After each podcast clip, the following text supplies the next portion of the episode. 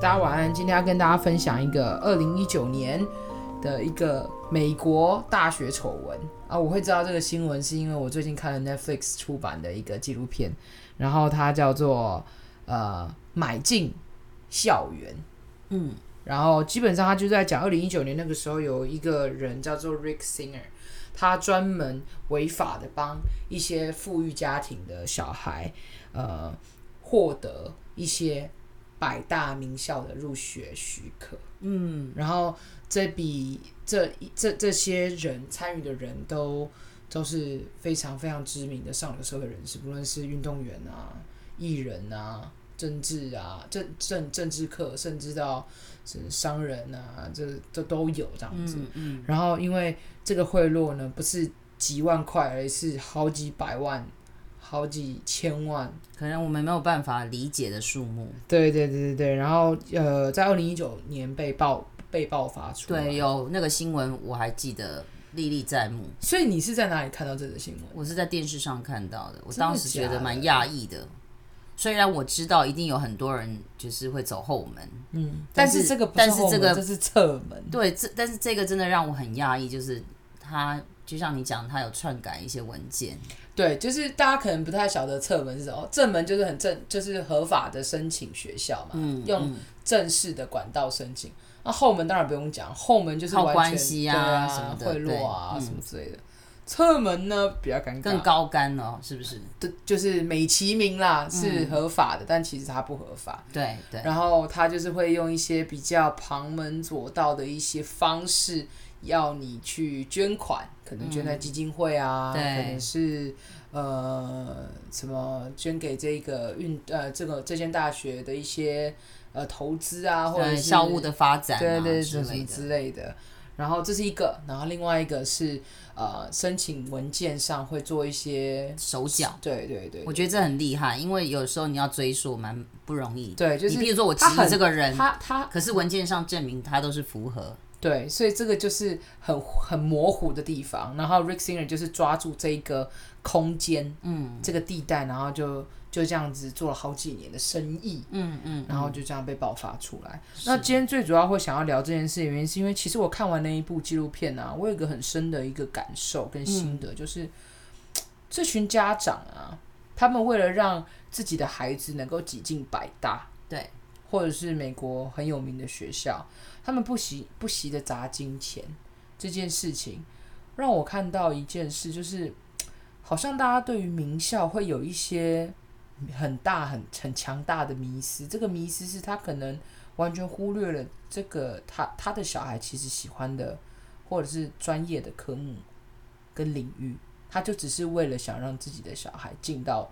那间学校，因为我看到里面纪录片有很多例子，嗯，他是在讲他的小孩从来也不是运动员，然后他就是要他小孩，像里面就讲一个有从来不打水球的女生跑去打水球，而且还去 水球校队，就是这根本就是砸了，就是要拿钱去砸自己小孩子的未来，嗯嗯，我只是就很好奇，就觉得你小孩子喜欢的跟专业的东西，就这么不给予你，就这么的。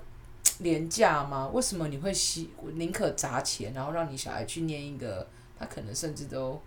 你有没有想过，有很多学生，他的家里他可能也是还蛮会读书，可他不是走侧侧门。我就以台湾的经验来讲好了，嗯嗯，这几年也许比较少，但是我们以前那个时代的时候，能够进台大是件不得了的事情。嗯，对。所以有时候台大那种冷门科系，你根本没听说过的。对对，或者是他出去可能。找工作并不容易找，嗯，对，但是还是有的人为了名校这个迷思，嗯，他还是让孩子进去了。明明孩子可能有一间学校其实还不错，那个科系他喜欢，嗯，而且那个科系是很有发展的，嗯，可是为了台大这两个字，嗯，所以他叫孩子不就是放弃原本可能这是非常适合他走的路，嗯，对吧？啊，我觉得这样子有种感觉，自己的小孩子的未来就。就是由爸妈决定，哎，嗯，你不觉得很可怕吗？可是我相信也不止爸妈，有的人有的考生自己可能也是这样吧。当然啦、啊，这是两这是两个不同的角色。对，就像你刚刚讲说，百大那些人砸了一堆钱，他可能觉得这是他可以进去的管道，唯一的管道，他不管那么多了，就是进去了。哎、欸，但是其实我也想问你一个问题，就是这些家长啊，他这么想要自己的小孩去念这些学校，嗯，他是什么？是一个什么样的心态啊？弥补心态吗？也不是弥补吧，可能我我是不知道他们的的，因为有有一种家有一群家长是因为他们本身就是精英，很优秀，嗯，对，嗯，所以他都是读名校毕业的，嗯，对，望子成龙，对，那当他面对他自己小孩是这样的状况的时候，他当然希望他的孩子也是名校啊，这这好，这个我能理解。对，那另外一一种就是有可能就像你讲的，也许他原本他的出他他读的学校可能。他觉得最大的遗憾，这是我猜的啦，就是说他并不是名校毕业的，可是后来他是没有念大学。对，那他可能之后靠自己双手努力，变变成商场上非常有名的人，对不对？嗯、有力量的人，那他当然会希望说，在我有能力之下，我希望我的孩子是比我更棒、更强。我想这都是望子成龙、望女成凤的一种心态。嗯，对。那你，那你，你不觉得吗？当你一讲哦，你是什么什么名校？别人的眼睛都会一亮，说：“哦，好优秀。”这些分呃，这些父母分成两种，我我是这么去想：一种就是他原本能力就非常好，一直是社会上的精英，也是从名校毕业的，所以他会希望他的下一代跟他一样优秀，甚至希望他的他的小孩可以跟他读同一个母校。但是有可能他的孩子。在他的期望之中，并没有他想的这样，所以他必须用一些，因为他有能力嘛。那既然有这个管道，当然何不何不如试试看，对不对？这是一种。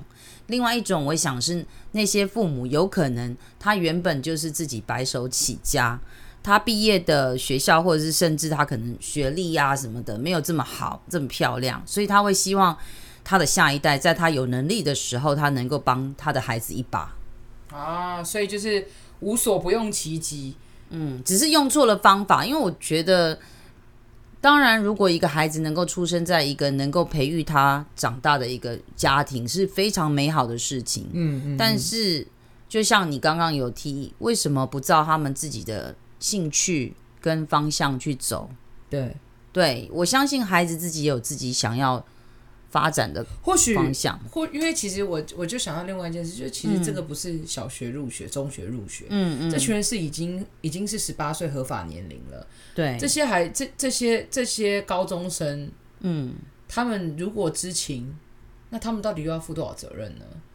嗯，对不对？这其实也是另外一件事，情就是他们到底是怎么看待自己未来，是自己的。这这个就是道德的那个抉择。你你讲到这个，就像我们讲的，其实你做这件事，相信我觉得这些父母为了做，都是为了子女好，嗯、望子成龙，望女成凤。嗯。可是他们用的这些方法，到底有没有帮助到孩子？嗯。就是说，就像你刚刚提到的这种，我这个行为到底背后的教育给孩子是什么？你让我想到一个，就是那时候南韩的前总理叫朴槿惠，嗯、她不是有个闺蜜叫做什么？呃，崔崔顺实，对对对，那崔地下总统嘛，对对对对对。嗯、那他之所以他们丑闻会被爆起来，就是他崔顺实的女儿叫做郑罗，呃，郑维罗。嗯，他当时就听说，就是嗯，崔顺实用就是后门的管道力量，然后他女儿甚至连高中几乎都没去上学哦，还有办法进南韩的第一那个女子大学梨花女子学，嗯、呃。大学这样子，嗯嗯对，那用一个很特殊的方式，好像就是什么，他他会什么什么什么样的马术，然后就进去了。嗯，嗯那因为由由于他行事高调，然后就是让很多人都觉得这个人怎么会是这样子，所以开始就开始这件事情开始燃烧燃烧，延烧烧回去，就烧到发现原来朴槿惠跟后面还有一个地下总理这样子，所以他也是靠假学历啊、哦。对，但是你你看看哦，其实我觉得父母在帮他做这件事情啊，真的要很想很清楚，你到底真的是在帮忙你的孩子，还是害了这个孩子，对吧？他永远可能搞不清楚，他可能以为这件事情这样是对的哦，对吧？你一说就是靠走后门或走侧门？也许啊，他可能觉得这个社会就是要这样，这就是哦，对对耶，嗯，我有钱呐，啊，所以他的形式才会这么高调啊，这。对了，嗯，我觉得还有另外一个另外一个层面的事情，就是学校在招生的这个政策上面，我觉得可能可能也是一个很大的一个一个一个因素，就是也因为我你知道，我后来才知道，原来也不是后来，就是我一直都知道，但是因为这个纪录片更更加证实了一件事情，就是其实所谓的百大，嗯，它的百大标准到底是什么？你有想过这件事吗？我你有想过这些百大的被选为百大的原因吗？一定有很多很多评鉴跟那个吧。当然，评鉴其其中一个，嗯，但是其实还有一个更主要的，就是就是。财力丰不丰厚啊？哦，对，这也是一个。对啊，然后他们常常都会有一些什么荣誉博士啊，可能都让一些校友啊，嗯，社会上精英来成为他们学校，对啊，所以增加知名度。对，所以这个就是一个弱肉强食的时代。嗯，在教育界也是，好的就是更好，然后会一直好下去；坏的就是等着被吃掉的命，这样子。被你这么一讲，好像感觉有一种教育很惨、很惨淡嘛。但我觉得这真的是事实，而且特别是。因为大学是高教了，所以他已经不是什么所谓的义务教育，什么，是他们就是真的要以自以自己自身利益为最大考量啊。所以，只是刚好这个纪录片让我想到，我们现在是在小学、国中这种要义务教育的阶段里面，其实我们虽然不会像美国这个弊案这么严重跟夸张，但其实某某一方面，我们也是有反映出一些。其实台湾家长对于一些名校会有一些，嗯、呃，我自己个人是觉得有一些比较奇怪的迷思，嗯，例如，好，就是你一定要念前三志愿才行，嗯嗯嗯，嗯嗯你不念前三志愿，你就是好像是失败这样子。对对，这个是真的有点残残酷。对，然后，嗯、但当然我知道最呃，教育一直台湾教育一直在做一个改革，当然就是适性扬才嘛，是，然后多元的入学。那我觉得还是没有台湾对于台湾的家长对于这种学科上面要非常的优异这件事情，还是还是放不下，还是放不下哎、欸。对，他们他们对于孩孩子的一些呃发展，例如才艺的发展、语语文类的发展。社会类的发展其实好像没有很在乎，嗯，还是一切一切以分数为为要这样吗？对啊，嗯，可是当然一方面也是因为我们的平量，我们就是以我们就是加我们就是把国英数设置加权加这么重，嗯，所以大家就是得需要把这件事情看这么重，所以我觉得这是有一点蛋生鸡鸡生蛋的问题。当然政就是教育政策要改变，嗯、家长的观念也要。是真的啊，是真的，因为就像你看啊，新加坡他们的学制也是啊，到了五年级就要分流嘞。对，如果你成绩很好，你可能就一路就这样；你成绩不好就。到底几岁要定生死的感觉，对不对？嗯嗯嗯。可是这个也很，这个其实也很争议。你会让你的小孩五年级就定生死吗？不会啊，当然不希望。那那这这样不是很矛盾吗？对，所以这个社会其实，在不同的国家，在教育制度的不同之下，都有它的优缺点。你说，就像美国，他们以就是好像就是呃推荐的方式，将一些文件啊什么什么有没有个人档案啊去送审？嗯，对，那不像我们，就是可能用成绩。目前目前当然大学呃已经进入了真试的阶段是很好，嗯，但是呃你有没有想过，其实有时候完全用成绩是不是可以避掉？这是我自己想的啦，就避掉那些人为的因素。那当然没有啊，还是有人代考哎、欸。啊，对，也对哈。对啊、这么一讲，因为我觉得推甄有推甄的好处，就是说你一一孩子他的专长跟他的那个有没有未来他想走的路去走适合的学校，我觉得这很重要。所以怎么好好跟孩子讨论说你想要读什么样的一个学校？第一个当然我觉得很重要是什么样的科系比较重要。嗯、第二个才帮孩子看学校。嗯，那当然学校也不要太差太差太差啦。嗯，因为我觉得。好的学校好处是说，它的资源相对也多，也多，然后它的师资相对也好，所以我觉得有时候名校的另外一个很重要的它存在的，当然你刚刚讲那是一个因素，但是我觉得名校之所以让别人一直想进去，就像我刚刚讲的，软硬体都很好，对他他师资什么什么，那当然大家就会希望他的小孩是那些都是钱堆出来的，对，老实讲就是这样啊，嗯嗯嗯，那我觉得嗯。呃今天谈讨论这个问题，其实有点残酷。嗯，其实就在讲你刚刚讲的，就是有钱人很有钱，对啊，然后没有钱的人就是这样的一个状况。让我想到那个电影有没有韩韩国的电影那个《寄生上流》？对对，你你有看过那部电影吗？啊、所以就觉得，其实你在讲的时候，其实我很多东西搅在一起。但是，当然我会觉得说，有钱人人能够好好培养自己小孩，这是他的，他这本来就是他的本事跟能力。对啊。但是我觉得，就是像你讲的，不要走什么后门或侧门。嗯。对，然后我觉得这是他应有的一个给孩子正确的一个方向。那当然，对于我们没有很有钱的人。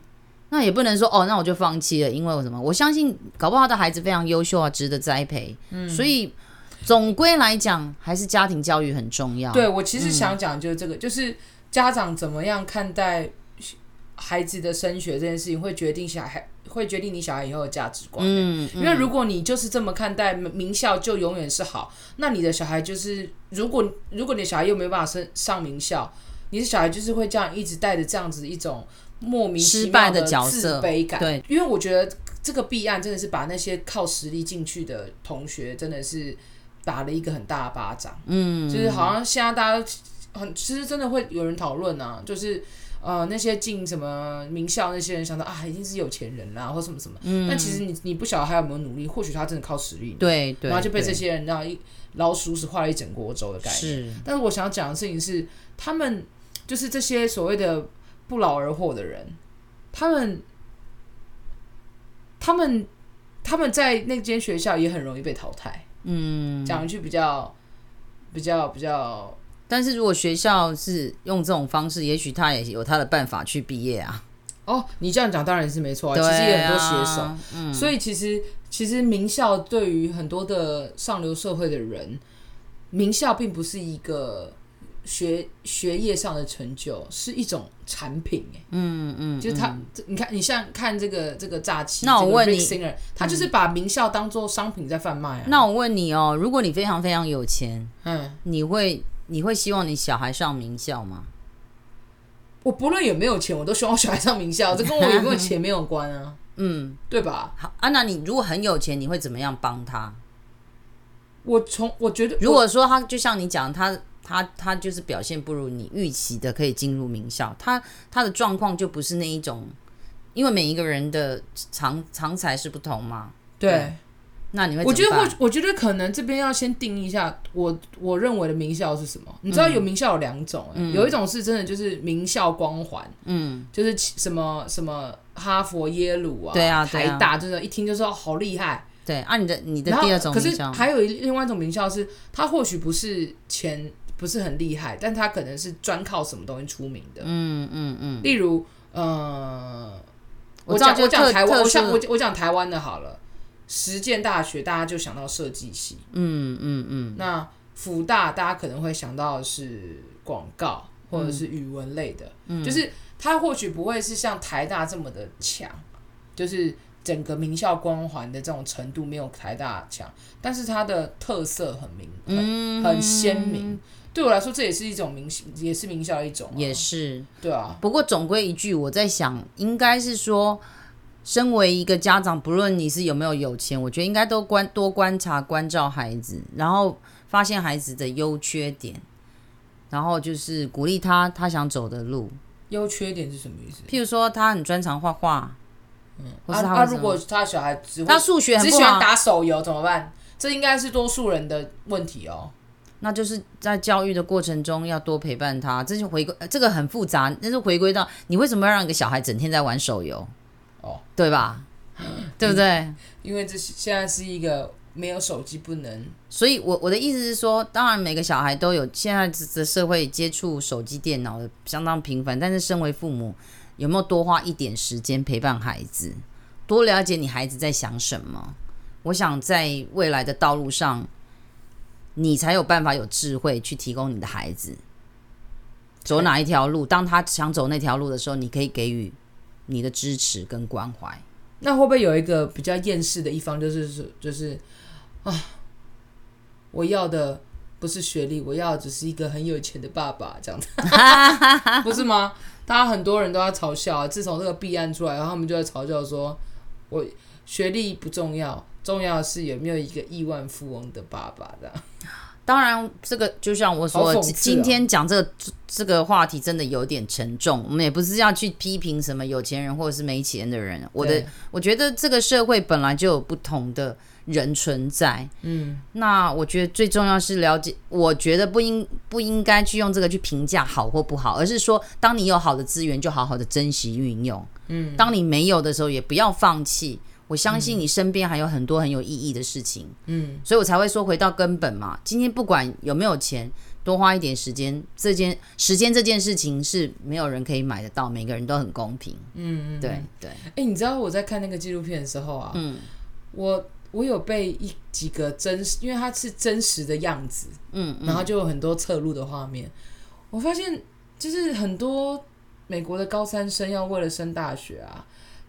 突然间给我有一种，这群小孩子以后是要渐渐要去补习的吗？就是有一种，哎，东方文化是要渗入你们西方的那种升学制度里的嘛？就是有一种，大家为了升大学，然后就会开始放弃自己想要想要的东西、喜欢的东西，然后开始每一天都要去念书、念书、念书、念书、念书。嗯，对，那种、嗯、那种文化，我在这个纪录片里面有稍微嗅到一点点，我就想说，嗯。这个是一个非常有趣的现象，该不会以后美国也开始流行补习了吧？有可能哦。哎呦，那我们的市场来了哦，这样子哦。去美国开补习班，知道吗？真的哦，开玩笑的啦。嗯嗯嗯。哦，那我们这集就到这里。OK，拜拜。